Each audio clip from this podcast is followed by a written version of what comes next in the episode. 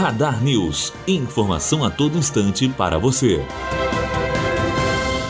O presidente da FOA, Eduardo Prado, recebeu das mãos do deputado estadual Jari de Oliveira a medalha Tiradentes, a mais alta honraria entregue a pessoas que prestam relevantes serviços à sociedade. A entrega da medalha aconteceu no dia 31 de março, na Assembleia Legislativa do Rio de Janeiro. O deputado Jari de Oliveira comentou a homenagem ao presidente da FOA. Estou muito satisfeito e orgulhoso de poder homenagear o Eduardo Prado, que representa a instituição FOA. Dizer que nós estamos homenageando as pessoas, mas todo aquele profissional, professores, servidores, funcionários das instituições recebem essa justa homenagem.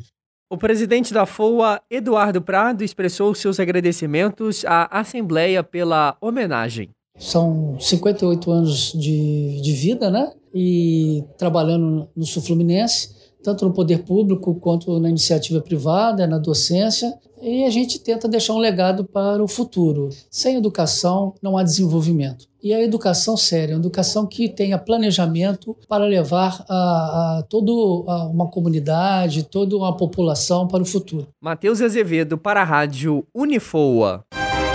Radar News. Informação a todo instante para você.